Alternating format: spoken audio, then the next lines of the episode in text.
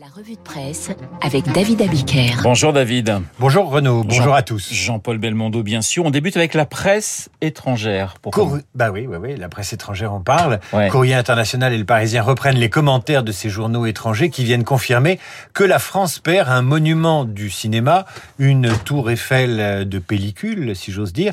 The Hollywood Reporter, l'une des publications de référence d'Hollywood, parle de Belmondo comme incarnant une certaine décontraction française à l'écran.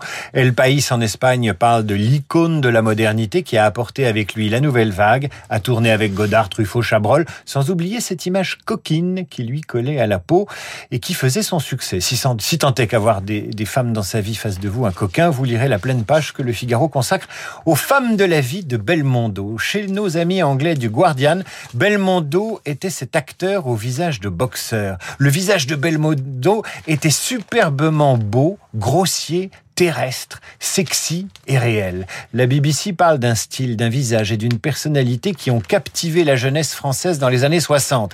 Personne n'a donné autant de sex appeal au crime, renchérit le quotidien allemand Bild.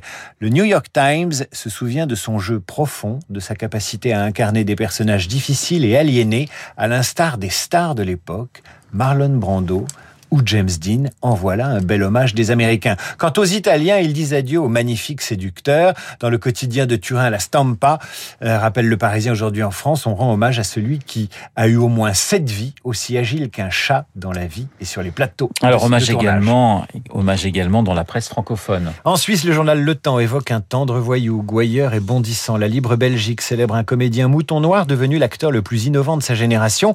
On peut citer les journaux étrangers, mais ce qui est impressionnant ce matin, c'est la presse régionale française. Pas un quotidien ou presque qui ne fasse la une avec une belle photo de l'acteur.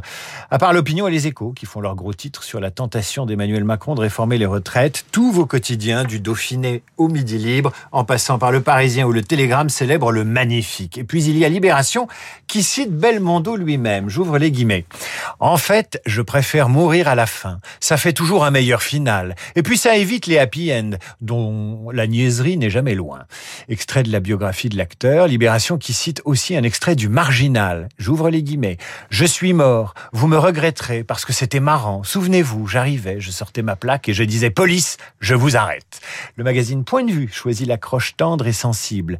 Belmondo a 30 ans à peine, pantalon chino bleu ciel, torse nu. Il marche sur une plage en souriant, les mains dans les poches, peut-être une métaphore du paradis.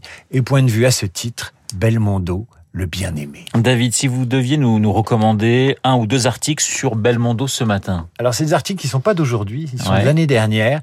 En fait, je vous recommande une série de six articles publiés dans Le Monde en juillet 2020, il y a à peu près un an, sous la plume de Samuel Blumenfeld, l'une des grandes signatures du journal, l'un des grands critiques ciné du monde.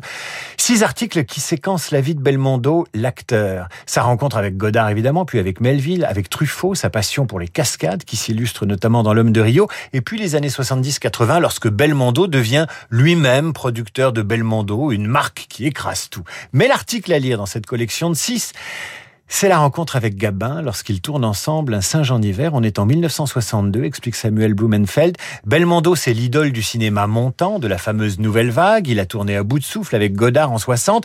Henri Verneuil lui propose de tourner avec Gabin. Belmondo n'a jamais tourné qu'avec des jeunes vedettes. Il se cherche un père de cinéma. Il est coincé sur le tournage. En tout cas, au début, il a peur de Gabin. Alors, la carrière de Gabin, quant à elle, à l'époque, est plutôt derrière lui. Il se méfie. Voilà ce qu'il dit de la nouvelle vague à l'époque, Gabin. Mais qu'est-ce qu'ils croient, ces petits morveux de la nouvelle vague? Que je suis fini et plus capable de m'intéresser à un genre de cinéma différent du mien? D'abord, en quoi il est nouveau, leur cinéma? Leurs films racontent des histoires, non? Eh bien, moi, je suis pour les histoires. La nouvelle vague, je sais ce que c'est. La nouvelle vague avant la guerre, c'était moi. Formidable Gabin quand même. Autant dire que sur le tournage d'un Saint-Jean d'hiver, Belmondo n'arrive pas en terrain conquis et c'est Michel Audiard qui va les rapprocher avec des dialogues qui mettent en scène un personnage de Belmondo en pleine ascension et un Gabin déclinant qu'on entend dire à sa femme dans le film, dialogue Michel Audiard, euh, Michel euh, Audiard. Mich- Michel Audiard, il va y arriver. J'ai pas encore les pieds dans le trou mais ça vient. J'ai pas eu ma ration d'imprévu. Le premier contact se fait dans un café. Belmondo propose de payer les expressos et Gabin réplique Non, non, chacun pour soi. Ambiance. Je vous laisse découvrir la suite sur le site du Monde. David, vous avez consacré hier votre émission à demander le programme aux musiques des films de Belmondo. Les plus grands, effectivement, ont composé pour euh, des films où jouait Belmondo, Claude Bolling, Michel Legrand, Michel Magne, Antoine Duhamel, Martial Solal. Georges Delru, Ennio Morricone et puis Francis Lay. Alors je m'arrête à Francis Lay parce qu'il a notamment fait la musique d'un film pas très connu où le louche fait tourner Belmondo avec Annie Girardot et Farah Fawcett, figurez-vous. Ce film s'appelle Un homme qui me plaît et il sortira en 69. Eh bien c'est un drôle de rôle pour Belmondo car il tient le rôle d'un compositeur de musique de film, figurez-vous. Et quelle musique, quelle musique. Il y a une scène incroyable, une scène où Belmondo est absent. En fait, il est présent sur le visage d'Annie Girardot, Annie Girardot qui l'attend à l'aéroport. Elle espère qu'il va descendre de l'avion, elle regarde l'escalier qui descend de l'avion, elle espère, comme une femme amoureuse de cinéma, elle espère, et son espoir et son désespoir se lisent sur ses traits, mais Belmondo l'irrésistible, Belmondo l'insaisissable, ne descendra plus de l'avion, mais il reste les films et la musique.